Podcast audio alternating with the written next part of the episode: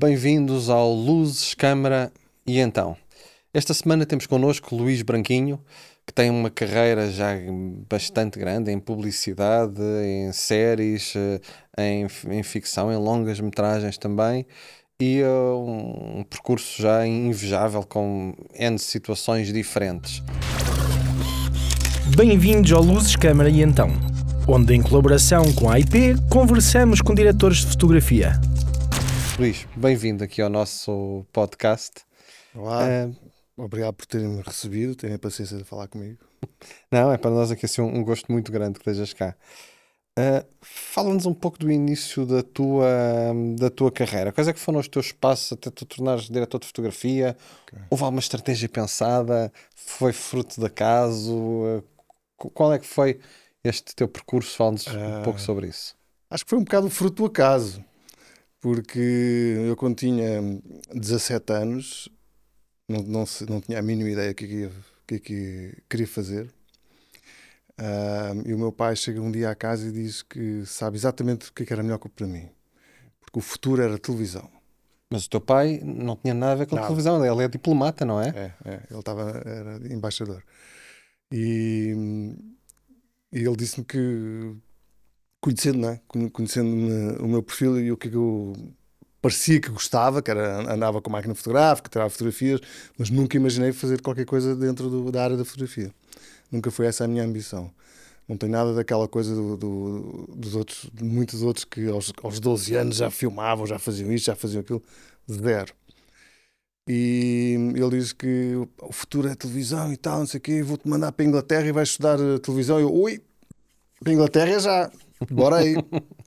Portanto, fui para a Inglaterra e fiz um curso, que era suposto ser um curso um, ehm, de um, um, primeiro curso, uma primeira apresentação, um contacto com, com essa área, que foi um curso de realização de televisão, de, de programas de televisão, que era coordenado por, pela. Não era um curso da BBC, mas era coordenado pela BBC. É. Havia um, instrutor que trabalhava para a BBC e que dava-nos, que era um estúdio similar a este, que tinha as quatro câmaras ou cinco câmaras e era realização, estava lá dentro, mudava de câmara, mudava de câmara, às vezes ia operar câmaras, uh, era isso. Então esse foi o teu primeiro contacto, foi um multicâmara? Multicâmara. Foi o teu primeiro contacto com, com o meio. Exatamente. Quando eu voltei para Portugal, não, acabei por não fazer a universidade lá, voltei para Portugal e fui à procura de emprego. E vais para a Panorâmica 35 ou com o rapazote? Fui, fui parar a Panorâmica 35 porque eu fui à procura de emprego na área de televisão. Só que não arranjei trabalho nenhum, ninguém me deu trabalho. E, o, e a oportunidade que apareceu através de uma grande cunha foi o trabalhar na Panorâmica 35, o João Rapazote. Comecei como o estagiário do estagiário e, e fui por ali afora um, como assistente do KK. Portanto, passei ali uns quatro anos a trabalhar diretamente com o KK e com o João Rapazote. Depois, quando o KK saiu, passei eu para o, como assistente direto do João Rapazote. E foram cinco anos um, muito intensos e foi a minha e universidade. E aí percebeste bem do que é que era o meio nacional em termos de produção. Isso. Né? Eu imagino que a panorâmica... De publicidade. Sim, era... imagino que a Panorâmica 35 na altura, em termos de publicidade, era a produtora que mais... Havia três grandes hum. produtoras, desculpa, havia quatro grandes produtoras, uhum.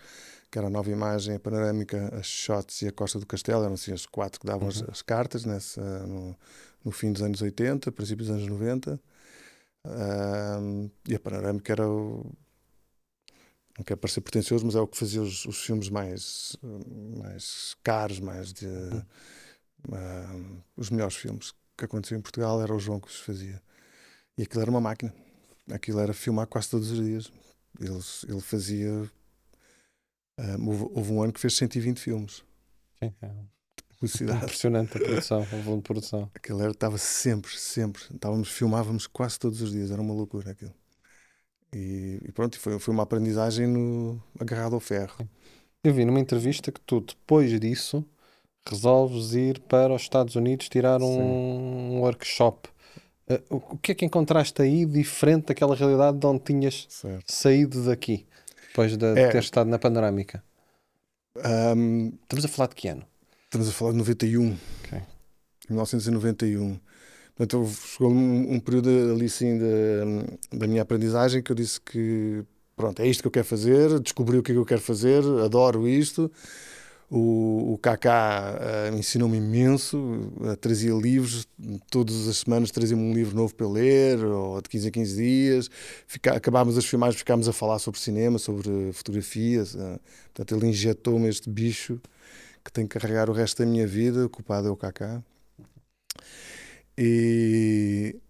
Um, ah, depois chegou uma altura que eu disse: Ok, então agora tenho que ir estudar, tenho que ir ver outras coisas, tenho que sair daqui, tenho que procurar outras referências, ter outras experiências. E resolvi então para os Estados Unidos fazer esses. Eram quatro workshops, foram, foram dois meses e tal, já não lembro, quase três meses, foram quatro workshops seguidos lá no Maine, que era uma, é uma cidadezinha pequenininha, Rock, Rockport, que recebe uma escola de cinema que é só à base de workshops. Ou era, não sei como é que é hoje em dia, mas durante muitos anos era isso. E eu fiz quatro workshops dedicados à direção de fotografia. Um, deles, dois deles com, com um diretor de fotografia muito famoso. Um deles era o Vilmo Zsigman, do, do Deer Hunter, de tantos outros filmes. O outro era o Adam Hollander, do Midnight Cowboy. Um, e eu cheguei lá, como era muito puto e tinha, ainda estava muito na parte técnica, tinha começado, ainda ligava muito era às câmaras, às objetivas, à luz e não sei eu estava à espera de chegar lá e eles me ensinarem a iluminar. E então os primeiros tempos foi assim um bocado uma frustração porque eles não estavam lá para me ensinar a iluminar, eles estavam lá para me ensinar a ser diretor de fotografia. O iluminar é uma consequência de um gajo querer ser diretor uhum. de fotografia. O iluminar é pôr em prática uma coisa que nós temos uma que nós vemos, não é? uma visualização de uma ideia. E o iluminar é o complemento disso. Mas quando estamos a começar, eh, ficamos obcecados com o equipamento e com. Queremos que alguém nos diga onde pôr as luzes, como é que, como é que se põe as luzes e porquê que é essa luz e porquê que não aquela luz. Um, tudo isso faz parte, é o pilar, é o, é o que sustenta a nossa profissão, é o, é o Sim, conhecer são, o equipamento. São ferramentas apenas, não é? São ferramentas.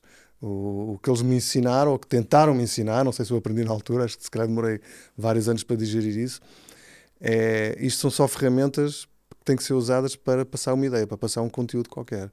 E é esse conteúdo que, que, que tem que se desenvolver para se chegar a ser diretor de fotografia. Ou seja, diretor de fotografia não é só um técnico, diretor de fotografia, para além de um técnico, é, é uma pessoa que quer contar qualquer coisa, que quer uh, pintar qualquer coisa, que quer usar essas ferramentas para contar uma história. Um, e foi isso que, eu, que eles me ensinaram, que não foi logo de imediato tu em, em workshops que já, que já deste, falas do, do yin e do yang, uh, fala uh, o que é, que é para ti hoje ser um diretor de fotografia? Então, é, é, usando um bocado essa analogia do, do yin and yang, eu acho que o diretor de fotografia começa por ser é metade um técnico, porque ele tem que um, executar tecnicamente, pôr em filme ou pôr em, em, em, qualquer que seja o suporte, ele tem que garantir de que toda a produção vai ser captada por aquele, por aquele medium, seja o que for. Portanto, ele tem que garantir isso. Ele é o, ele é o, o responsável pela captação de, de, uma imagem qualquer. Uh, portanto, ele tecnicamente tem que perceber como é que tudo isso uhum. funciona e qual é que é a melhor maneira para lá chegar. Um, mas um, mas um, isso não faz dele um diretor de fotografia, isso faz dele um técnico. O, o diretor de fotografia é um, tem o outro lado, o outro lado do yin and yang, que é o artista. É, o, é a pessoa que quer, aquilo que eu estava a dizer há bocado, é, que quer usar aquelas ferramentas para poder contar uma história, para poder criar um, uma imagem, para poder um, desenvolver uma ideia. Portanto, é, é sempre estas duas coisas que têm que estar sempre a ser trabalhadas. Uh, não adianta ficar a vida toda só muito preocupado com a parte técnica uhum. uh, e não desenvolver o, o seu parte filosófica, a sua parte artística. Uh, tu falas também numa entrevista que eu vi em que estavas a falar com, com o Rui Poças de um manipulador de emoções. o que é que é esse manipulador de emoções? É algo que tens presente quando estás a trabalhar? Sim, acho que todos, todos nós temos, todo, todo o artista. Eu acho que uh, uh, é muito difícil ter uma definição de arte. Né? É podemos ficar aqui agora várias horas e dias tentar definir o que é, que é arte. Um, mas da maneira que eu vejo, simplificando bastante esse tema, arte é a capacidade de criar uma emoção numa, numa outra pessoa. Qualquer coisa, uma, é, é, ter uma peça, é criar uma peça, pintar um quadro e esperar que esse quadro tenha uma reação noutra pessoa. A partir do momento em que isso acontece, eu defino isso como arte. Portanto, quando eu estou a fazer um filme, seja o filme que for, publicidade, seja uma longa-metragem, seja o que for, a minha preocupação é de que uh, aquelas imagens vão passar uma ideia ou uma emoção que está descrita no, no guião, que é a ideia do realizador. Uh, portanto, sim, nós somos os manipuladores de emoção, porque nós usamos uh, câmaras e lentes e, e, luzes para criar uma emoção numa pessoa, sim, um espectador. O, um dos teus trabalhos mais recentes é esta série turca de super-heróis, não é? Super-heróis de origem turca, Sim. onde procura-se ali assim eh, transmitir a cultura eh, oriental e os valores da cultura um, oriental numa série de, de super-heróis ao estilo quase Marvel, não é? Um, eu fiquei absolutamente fascinado com o, com o trailer um, qual vamos ver agora de vamos ver agora esse trailer. Eğer hazinenin parçalarını bulursak, onları birleştirmeyi başarabilirsek belki de dünyanın geleceğini kurtarabiliriz. İyi de nasıl olacak E, bizim de bazı uzmanlık alanlarımız vardı. Bunların hepsini merak ediyorsun değil mi?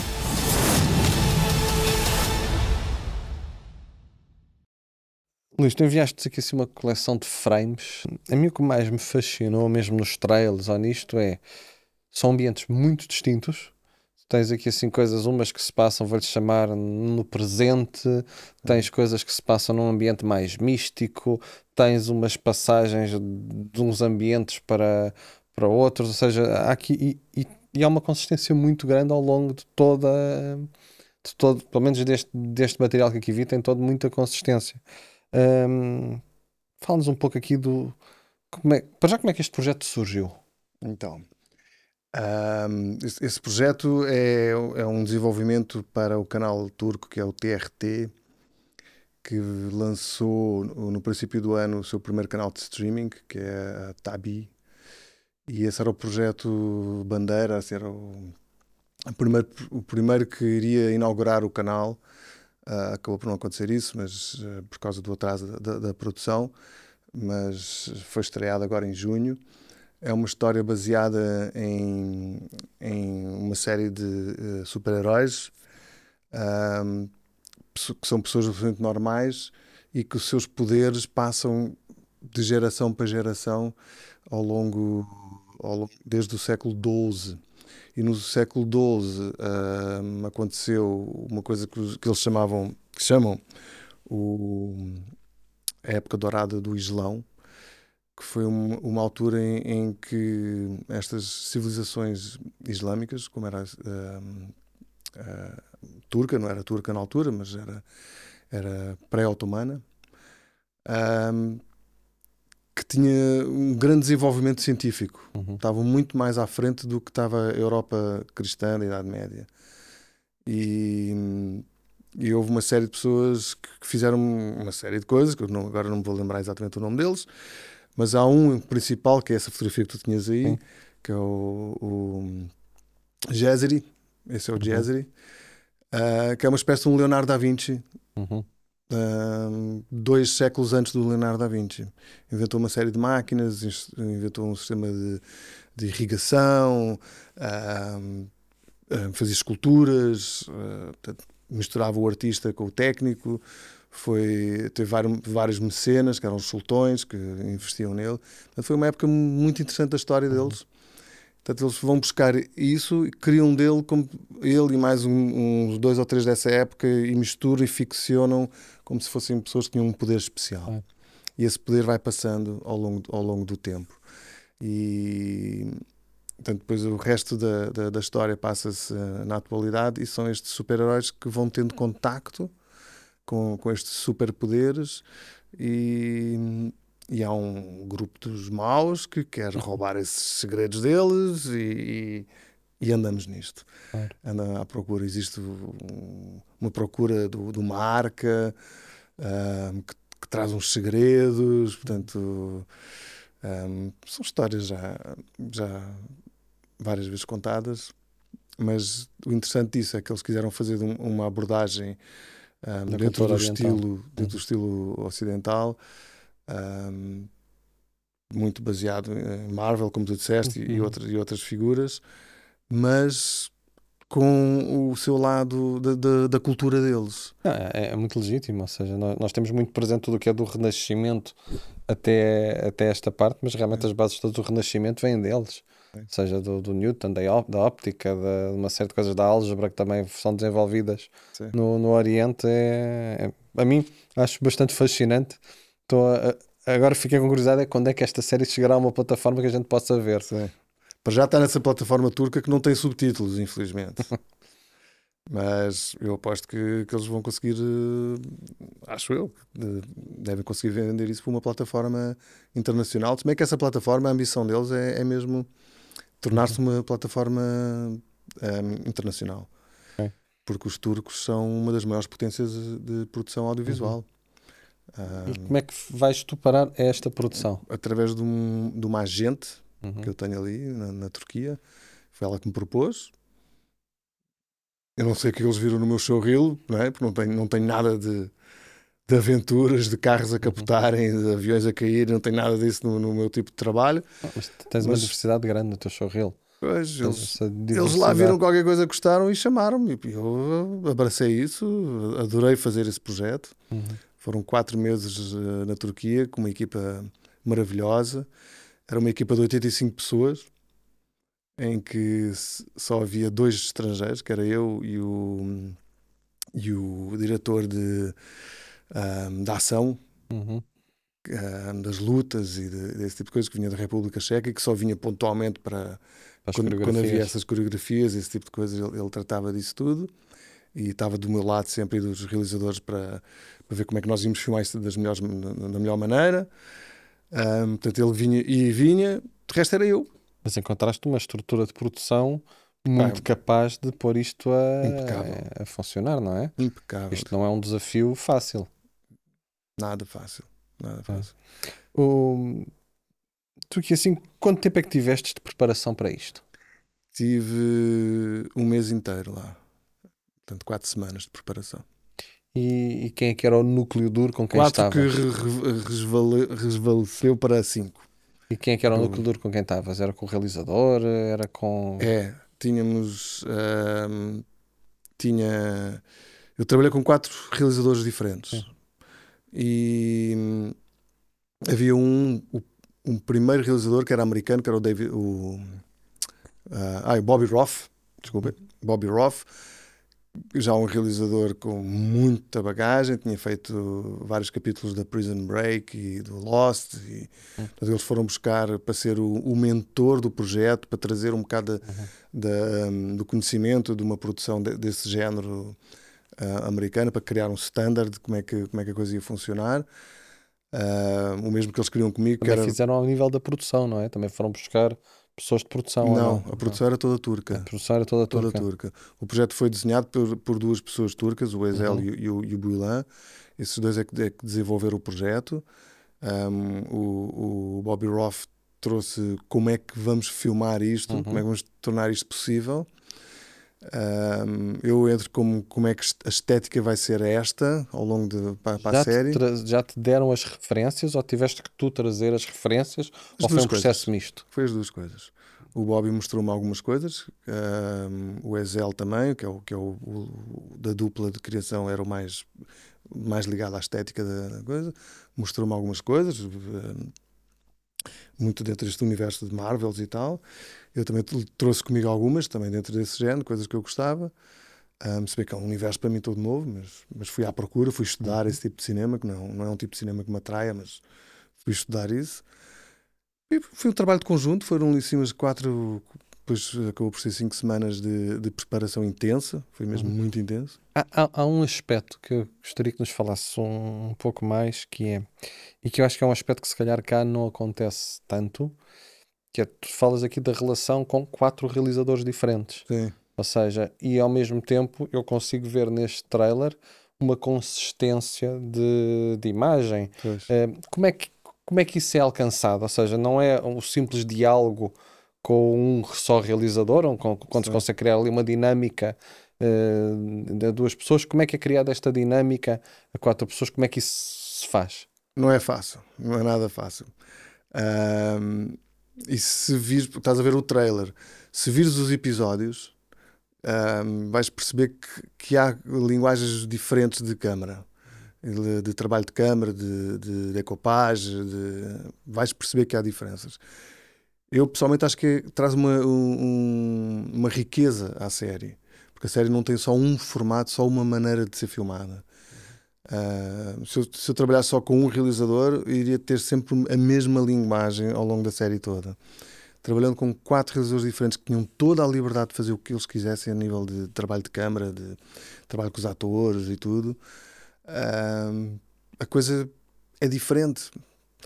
E, ao contrário de algumas outras séries, onde cada realizador faz um episódio, portanto, aquele episódio tem uma personalidade, ah, neste não, porque porque nós não tínhamos essa possibilidade. Eh, Quando viajávamos para qualquer lugar, tentávamos fazer todas as cenas dos Uhum. primeiros cinco episódios ahm, aí. Nesse lugar. E os realizadores estavam sempre connosco. Ok. é. Ou pelo menos dois deles estavam de certeza. Houve ocasiões em que estavam os quatro. Portanto, hoje filmava o Bobby, amanhã filmava o Ezel, ontem filmou não sei quem, e eu estava lá sempre. Portanto, a, a coerência é mais da minha parte, tentar manter uma coerência visual Uhum. e tentar me adaptar a- às quatro maneiras deles trabalharem, que eram bastante distintas. Tiveste fazer de mediador. Mas pá, eu adorei. Eu adorei, Uhum. porque cada realizador tem uma maneira completamente diferente de, de Uhum. trabalhar. Foi uma experiência muito gira essa. Com Escolas hum, muito distintas umas das outras. Ahm, por exemplo, o Ezel era, o- era o realizador da, hum, que fa- faz a mise-en-scène da, da cena, trabalha com os atores o, o, o que vai fazer e desenha um single shot Uhum. quase sempre de Steadicam ou, drone, ou hum, gimbal. hum, começa por aí. E depois é que, ah, se calhar é melhor fazer, ah, falta-nos isto ou falta-nos aquilo, ou, ou a segunda câmara vai buscar isto ou vai buscar aquilo Uhum. e tal. Mas o, o conceito na cabeça dele é um single shot sempre. Ok, curioso. Um, o outro, o Karem, era como tem um, um, up- um, up, uh, um upcoming de televisão, né? como cresceu no, um bocado Uhum. dentro do universo da televisão, um, trabalha tudo sempre com, com Campo e contracampo. campo e contracampo, várias escalas, câmara quase sempre fixa, ahm, que também tem os seus desafios, tem, tem o seu interesse para, para trabalhar. E sei lá, todos eles são diferentes. O, o Bob é um- era, era completamente cinema, completamente eh, decopava as cenas todas ahm, como se fosse um- uma cena de um filme. Portanto, todos os dias era uma, era, era uma novidade.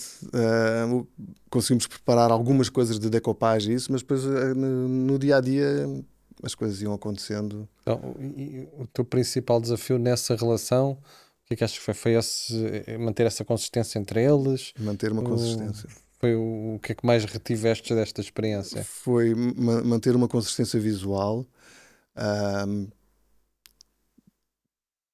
fazer um trabalho diário de estar muito envolvido com eles, Uhum. com os realizadores, ahm, porque é muito fácil num- numa coisa dessas a pessoa entrar no seu caminho e, e- e, de repente eu estou aqui, mas é fazer ter a certeza que eu tenho uma fotografia que seja consistente de uma ponta à outra. Ah, E eu não queria que fosse essa a única prioridade no, no meu Uhum. trabalho. Isso, isso era um ponto importante, mas o, o- o dar o suporte ao realizador e, e contribuir ao máximo possível para na, na decopagem, no trabalho de ahm, colocação dos atores, eh, todo esse trabalho eu queria estar sempre presente também mesmo que cada um tivesse a sua maneira de trabalhar, demorou uns dias, mas eu fui percebendo Uhum. o que é que cada um gostava e, e não queria ficar só limitado à pessoa que estava lá só para manter uma coerência fotográfica. Claro. E, E- Eu ao ver um, já ali à vontade, uns quatro ou cinco estilos de ou, ou- ou looks distintos para, para simbolizar cada uma das situações. hum, tu tinhas esses lutos, tinhas esses looks nos teus monitores quando estavas a, a gravar? Estavas a eliminar para esse loot? Hum, falas do Tava. processo de criação do loot e de Sim. como é que isso era no, no set. Ahm, neste projeto, ao contrário de quase todos os outros que eu fiz antes, eu nunca trabalho com lutos, nunca gostei muito de trabalhar com lutos. Mas neste, como ahm, uma, uma das preocupações é que ia, ia haver uma outra pessoa, ia haver uma outra equipa que ia continuar aquilo que eu tinha feito, então optei em criar lutos. Essas lutas foram sempre mudando.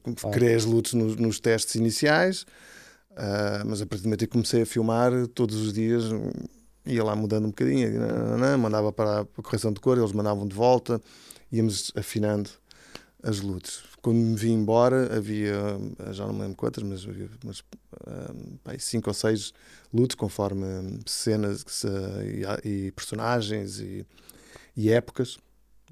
Portanto, havia várias lutas ah, que ficaram.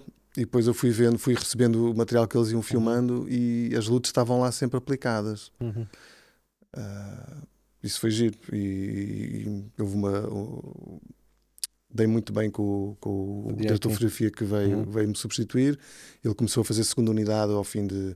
de já estava pai, na, na oitava, de, oitava acho semana de rodagem. Ele entrou com- para fazer Uhum. segunda unidade e tivemos ali assim, um- umas três ou quatro semanas a, a trabalhar em conjunto.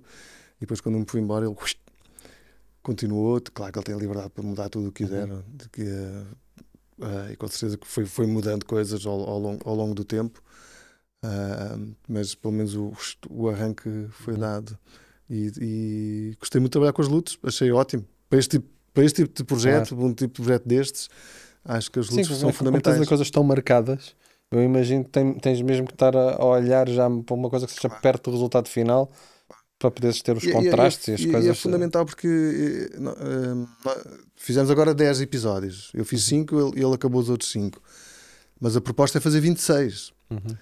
Portanto, eh, daqui a 26, são daqui a dois anos eles ainda estão a filmar. Portanto, se não tiverem uma, uma luta, aquilo Claro. perde-se pelo caminho. e é? tinhas um DIT que estava também Sempre, contigo. todo comigo. Eh, Fala-nos dessa relação com o DIT no, no dia a dia deste projeto, como é que, como é que era? Neste projeto em particular foi hilário, porque ninguém fala inglês. Os, DITs, os dois DITs que eu tinha comigo, nenhum dos dois fala inglês. Ok. Essa subtileza da. Um deles, o assistente, arranhava o inglês. Era um bocado tipo Jane e Tarzan eh, nas nossas conversas. E dava sempre para rir. Ah, aliás, como quase toda a equipa, dentro do- dos 85 pessoas que formavam a equipa, eh, os, os realizadores falavam muito em inglês, os produtores falavam bem, o produtor falava em inglês, a assistente de realização falava, o gaffer, o grip e um segundo assistente de imagem. Mais ninguém falava inglês. Portanto, a, a comunicação era muito difícil. Nos primeiros dias foi, hum, pá, foi perder a cabeça porque não, não conseguia falar com ninguém. Era, era uma loucura. Tinha que ter sempre um tradutor, mas o tradutor depois não sabia o que é eu queria dizer. A coisa não funcionava muito bem. Com os, DIT, com, com os DITs foi, foi o, o processo todo assim até o fim. Claro que nas primeiras semanas a coisa era um bocado complicada, mas depois funcionou bem. Ah, fizeram um ótimo trabalho os dois. E hum, Mas esse processo dos lutos estava mais com eles ou estava mais com o grading? não, o, o- primeiro luto todos fiz, fiz se eles, se eles acompanharam, eu, eu fiz, e depois fui para, para, para a casa de pós-produção com o colorista. Junto com eles fizemos, fizemos a luta e exportámos para o DIT. O DIT Uhum. ia aplicando. E depois, o, o- ao longo do dia, o DIT ia, ia hum, modificando coisas, Uhum. ia ajustando, ah, passava uma informação de quando ele achava que, estava, que eu estava sobreexposto mais ou subexposto mais, ia-me dando esses, essas, esses conselhos. E, hum, e ia corrigindo a luta. Portanto, nós chegávamos sempre ao fim do dia e a luta estava sempre ligeiramente diferente. E ao fim de dois ou três dias, sei lá quando, mandávamos outra vez lá para a casa de pós-produção dizer: Olha, agora a luta não sei quantas já é 5.0, já é não sei quantos. Íamos, íamos atualizando. Portanto, havia este trabalho o tempo todo. Eles estavam lá o dia todo, o dia todo a acompanhar. Não, foi. Cá em Portugal nunca consegui ter um, um dia num projeto português, nunca consegui ter um DIT o dia todo a, presente no, num set de filmagens. Não é? Não é, é um, foi um luxo muito bem-vindo. Sim, acredito que sim. E, e fundamental para isto. Como, Claro, mim, é fundamental. Quando vi o trailer achei bem, isto tem que ter aqui É um- uma coordenação técnica muito grande para Claro. conseguir eh, passar esta vossa visão do que definiram para a série. O- Queria aqui assim perguntar-te também, a, a tua equipa que estava, tu tiveste esse desafio do idioma, não é? Como é que o superaste? Bem, há uma coisa que é a linguagem internacional de cinema que parece, parece um bocado de fantasia, mas existe. Os meus dois operadores, também dois, dois ótimos operadores que já fizeram 300 séries, já fizeram não sei quantas, eram muito bons operadores, ah, muito melhor do que eu. E esses dois não falavam uma palavra de inglês. A comunicação no início era o segundo assistente de imagem que estava comigo, ao, ao meu lado, quando ele podia, porque ele também tinha coisas para fazer, obviamente. Estava ao meu lado e eu falava com ele e ele comunicava com os operadores. Portanto, era, era, este, era sempre este triângulo assim, taca, taca, taca, taca. Ah, Também ao fim de uma semana, dez dias, entramos numa, numa, num- numa sintonia em que eu já falava com eles em inglês, eles já, eles já percebiam o que é eu estava a querer dizer. F- houve ali uma, uma harmonia no fim que foi fantástico. Qual é que foi o processo de escolha de câmaras e objetivas para, para isto? Ahm, eles queriam filmar com. Foram eles que propuseram a câmera, que eu disse logo que sim, óbvio, que era a Alex LF, a, a mini, a mini em large formato. Ahm, a escolha das lentes foi minha, que foram as Cook, a- a- as 7, Cook 7. Não houve assim muita, muita conversa à volta disso, foi isso. Depois tínhamos ahm, essas duas câmaras sempre em simultâneo. Ahm, as duas sempre a trabalhar. Tu mantiveste o mesmo jogo de objetivas para todo o estilo de ambientes? Não, Sim. não colocaste. eh, Não. Ah, eu, tinha, eu tinha lá um, duas lentes especiais que era para os, para os flashbacks, uhum. que era uma, uma Sigma 12 e, e uma zoomzinha pequena da Tokina, acho eu. Ah, tipo 11, era ah, 11, 18, assim, uma Uhum. coisa qualquer. E a Sigma que era, era uma 12. Ah, essas eram, eram especialmente só para fazer, fazer uns flashes e fazer umas coisas. Eh, o resto era, era sempre eh, as duas Alex LF com, com as cooks e depois tinha duas objetivas que eu gostei muito que eu não conhecia, que eram umas zooms da Fujignon, eh, que também usava pontualmente para uma coisa ou outra.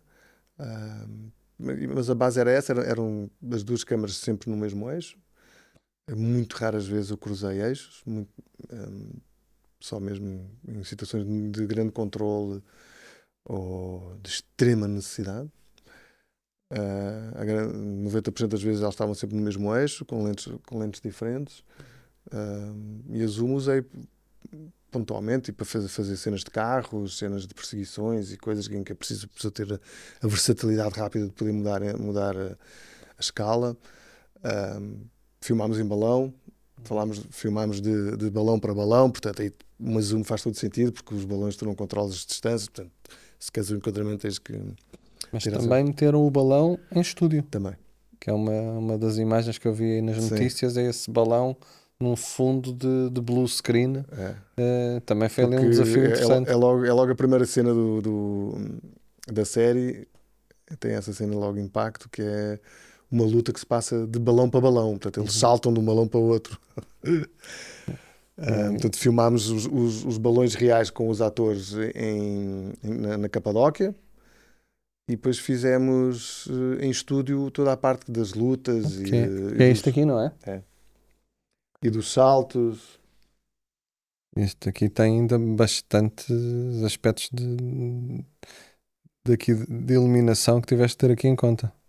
é o topo ahm, é fogo. Uhum.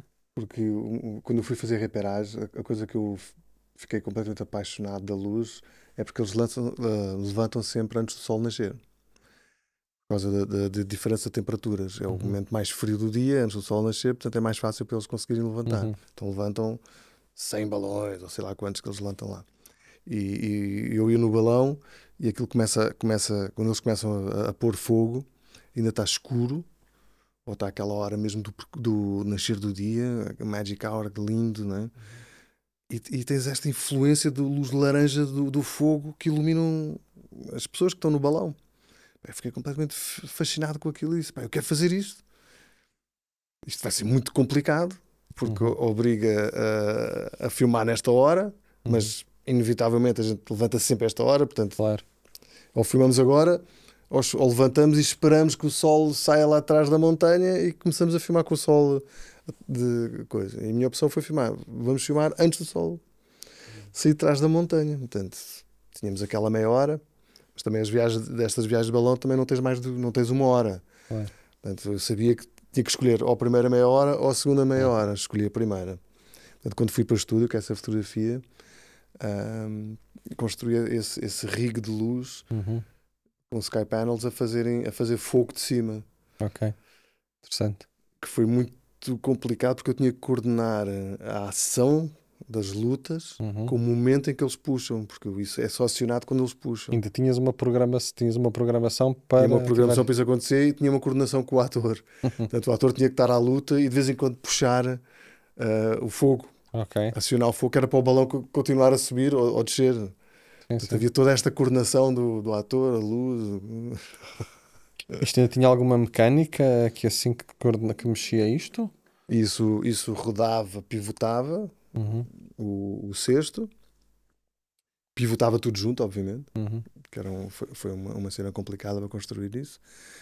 E depois tinha cabos de, que o, o tal amigo checo que das lutas e dos, Sim. dos stunts e dessas coisas todas. Os ricos para eles saltarem. rigs e das gruas e para puxar os gajos de um lado para o outro e todo, todo esse universo que muito giro que, que não temos muito, muita oportunidade de fazer cá ou Uhum. interesse em fazer esse tipo de cinema cá. Né?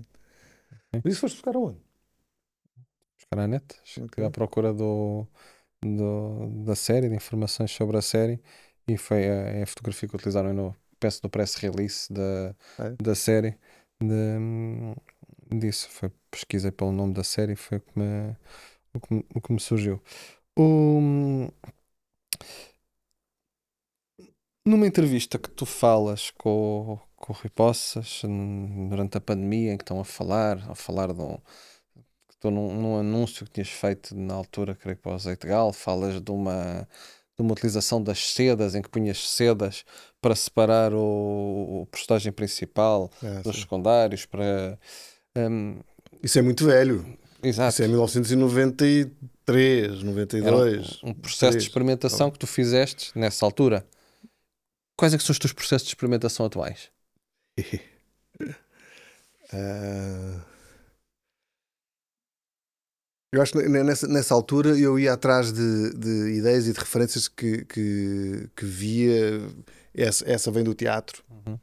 Ah, O teatro tem, tem aquele black screen que separa. Que podes ligar aqui assim a luz, depois desligas esta luz, lu- ligas a luz lá atrás e, e o.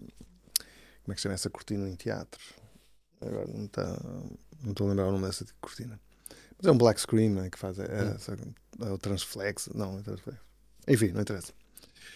Ahm, eu vi isso uma vez numa peça de teatro e disse: Uau, eu quero fazer isto também em, em- nas filmagens, quero usar isso. E, e com o azeite de galo ahm, usámos e, e adorámos, andávamos com essa. Uhum. Andávamos com esse pano de um lado para o outro, uma coisa complicadíssima. E, e foi giro porque criou, criava um- um- uma cena em primeiro plano, no foreground, que tinha um, um tipo de definição, e depois tudo o que estava atrás desses personagens tinha uma outra definição, tinha uma difusão Uhum. entre uma coisa e outra. Portanto, tínhamos dois tipos de, de textura na mesma imagem. Ahm, não, não, não acho que seja um- uma pessoa de muita experimentação hoje em dia. Eu acho que é mais ahm, se a história pede-me alguma coisa, se a história ahm, pede uh, um visual qualquer ou, ou, ler, ou ler sobre a história, um, relembro de, de, alguma coisa que eu tenha visto visualmente ou que eu acho que possa ser aplicado, como foi o caso do, disso, um, posso fazer essa experimentação, mas, mas não, não, vou, não, não vou fazer só uma coisa só por fazer, só uhum. por. Uh, Sim, tem que fazer sentido, tem, tem, que, tem que servir a narrativa. É, Okay. À partida. A narrativa a gente pode adaptar. Ou seja, eu posso adaptar o look à narrativa, não é? Uhum. Ou, ou, ou, posso arranjar uma desculpa qualquer para usar uma técnica que sirva à narrativa. Posso sempre aldrabar isso. Uhum. Uh, o, o, que se, uma estética que serve à narrativa é uma, é uma, é uma decisão do fotógrafo, não é?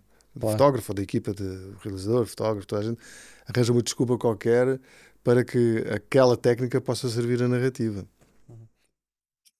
Falas também nessa entrevista que há um que a publicidade para ti foi uma escola de experimentação, hum. que podias experimentar muita coisa nisso, que pudeste experimentar muitas técnicas é. quase todas as semanas. É. Um, sentes que ainda hoje é possível fazer isso na publicidade? Um, publicidade com dinheiro, sim. Publicidade que tenha, que tenha orçamento para esse tipo de coisas, sim. Na altura Uh, havia, havia, havia mais dinheiro no, nos filmes de publicidade em geral e, e havia um bocado sempre uma procura, uma exigência do, do, de tudo o que era as últimas novidades técnicas. E ainda existe isso, não é? Uhum. Uh, sim, acho que sim. Acho que ainda, ainda se faz isso.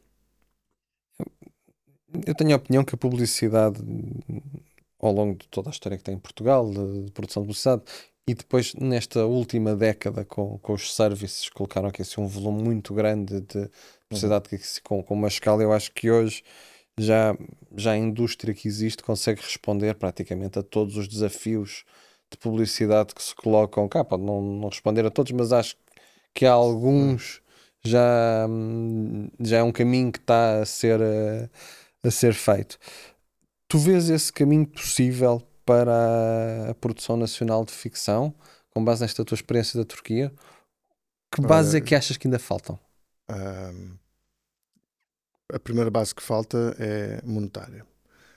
Porque a grande vantagem do, do service no, no universo da, da, da, publicidade é que, como, como se trabalha com orçamentos muito mais altos do que, do que os orçamentos que existem no, no mercado nacional, a possibilidade de trabalhar com as melhores pessoas, os melhores técnicos, os, os, uh, ter os melhores uh, equipamento, tudo que for vanguarda, tudo que for novidades e não sei o que, tens dinheiro para, para, para poder trabalhar uhum. com isso tudo.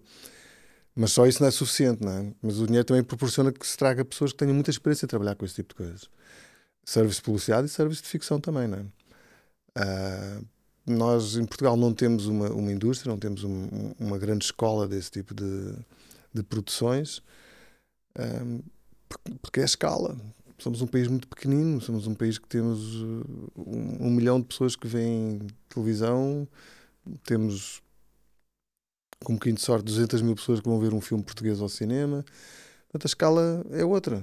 É? O nosso cinema não, não, não, Eu acho que o nosso cinema não deve ter a ambição de, de querer uh, reproduzir o, o, a escala de, de produção, de técnica de, dos filmes que a gente vê como referência, porque são, são escalas muito, muito distintas. Uhum. Não achas que podemos a ter influência, por exemplo, destes grandes estúdios que estão agora a montar em Madrid? Estes da Netflix, eh, que têm estado a montar lá, eh, por uma questão até depois de localizações? Ah, talvez, eu não, eu não, eu não, eu não sei, eu não, não, não, não sei mesmo. Não, não, não, não, tenho ideia o que é que, isso, que é que estás a falar. Estúdios da Netflix, não, não estou a par montaram com o governo fez uma aposta, o governo espanhol fez uma aposta muito grande para montar um centro de produção muito grande eh, na, em Madrid. Pronto, e, Mas já havia a Cidade da Luz, mesmo aquilo. Nesse, nesse mesmo local, ah. só que agora potenciaram para uns estúdios ainda maiores, com capacidade já para produzir um, um conjunto de grandes de séries, com base em dinheiros públicos, a infraestrutura por assim dizer, e depois tem a, creio que a Netflix e a HBO que estão a produzir uhum. já a partir de lá, ou seja, criaram ali um hub, estão a tentar criar ali um hub de, de produção que hum, sei, eu penso que por uma questão de até de paisagens com alguma facilidade irá influenciar hum, produções a acontecerem aqui em Portugal, seja Ah, sim. Já, já aconteceu, já, já, já, Uhum. já influenciou, já há muita coisa a ser produzida em Portugal de, que vem de Espanha e que é produzida em Portugal, não é? Eu acho que, aliás, a Netflix é ibérica, não é? Uhum. Não existe a Netflix Portugal e a Netflix Espanha. Existe a Net- Netflix baseada em Espanha que alberga os dois países, portanto. Mas é um tema que não, não sou a pessoa indicada para tu perguntar. Eu espero não, que queria sim. saber, queria saber a tua opinião, como és uma pessoa que, Ah, que se- eu, eu espero, eu entre- espero muito que sim, que, que, que isso traga hum, uma maior diversidade, Uhum. Que, que se faça muito mais produções tipo Rap de Peixe e, e Glórias, esse tipo de, de produções, que haja mais dinheiro envolvido na, na produção, Uhum. que se possa valorizar o que se faz em Portugal. Mas nós não temos a, a- a escola, não temos a indústria e a escola que tem Espanha ou, Não, sem dúvida. Ou França, seja, te- nem o investimento, ou até que- Turquia. nem o investimento, seja nem até as, as- as formas como. Somos, somos muito pequeninos. Sim. Não quer dizer que não, não, não tenhamos tudo para poder fazer coisas boas, como já, já se provou. Claro, claro. Ah, É, isso, isso é. Acho que, acho que todos estes eh, profissionais que a gente vê circular entre vários mercados são prova disso, ou seja, que se mexem tão bem cá como noutros sítios e estão a par de, do, do que se vai fazendo. Ou seja, eu tive muito orgulho em ver este teu, este teu material que nos fizeste chegar desta série turca. Foi uma coisa que me agradou imenso ver. Acho super interessante eh, termos pessoas que estão a este nível. Eh, e já os meus parabéns também. Hum, projetos futuros é que podes partilhar connosco? ah, o- o meu próximo é na Índia. É uma, é uma longa-metragem. Ok. Que será uma coprodução inglesa-indiana com um realizador português, que é o Arthur Ribeiro. E com quem eu filmei o Terra Nova. Uhum. Ele foi convidado para, para, para fazer esse filme e, e convidou-me a mim. E lá vou eu para a Índia. Quando é que achas que poderemos de ver esse projeto? Quando é que isso é, vai para a produção? Não, não, a, quando é a- que a produção, eh, para mim, a produção arranca só a 14 de setembro. Uhum. Por isso, só ano que vem. Só para o final de 2024 é que provavelmente Sim. teremos isso. Um, tu há bocado falavas que quando tinhas hum, 17 anos o teu pai te sugeriu ir, eh, ir para Londres, faltando a esse, a esse momento, e que iniciaste eh, esse processo nesse estúdio. Eh, que conselho é que tu darias eh, a ti próprio nessa altura? Que, o, que é que, que é que hoje dirias? a- eh, que conselho darias? Hum, que te pudesse encurtar caminho, que pudesse. Ah, ah pergunta difícil. Ah, eu, eu acho que há, há, há dois caminhos para a pessoa fazer uma carreira na- na- na- dentro da, da cinematografia. Um é tirar um curso superior de cinema e, ou- ir por aí afora e estudar, que eu acho que é ótimo. Ah, porque são, são vários anos em que a pessoa está totalmente dedicada a estar com um grupo de pessoas que gosta da mesma coisa, que estão todos a aprender em conjunto. Portanto, é uma troca de informação, uma troca de, de- de- de curiosidades entre eles todos. E é o tempo da pessoa desenvolver ideias, desenvolver conhecimento. Ahm, Pois falta a parte prática de, de o fazer. Ah, eu gostava de ter estudado mais no início. Acho que me faltou eh, toda essa parte de teórica de cinema que eu fui, ainda estou constantemente a ter que estudar e ler e, e- e tentar ah, perceber como é que funciona o universo do cinema. Demorou muito mais tempo, foi muito mais Uhum. difícil. Como não tive as bases, claro. foi muito mais difícil. Os meus primeiros projetos de ficção eh, foi muito difícil porque não tinha essa base. Porque publicidade é é uma outra escola Uhum. completamente diferente da, da, da ficção. São duas coisas diferentes. Então, teria sido isso, teria sido um bocado mais de estudar cinema para, estudar mais para cinema. conseguires mover melhor. Estudar mais Sim. cinema é o conselho. Ok. Luís, muito obrigado por teres vindo aqui ao, Ok, ao nosso eu podcast e ficamos à espera que venhas cá para apresentar então o teu próximo projeto. Tá bom, obrigado. Obrigado.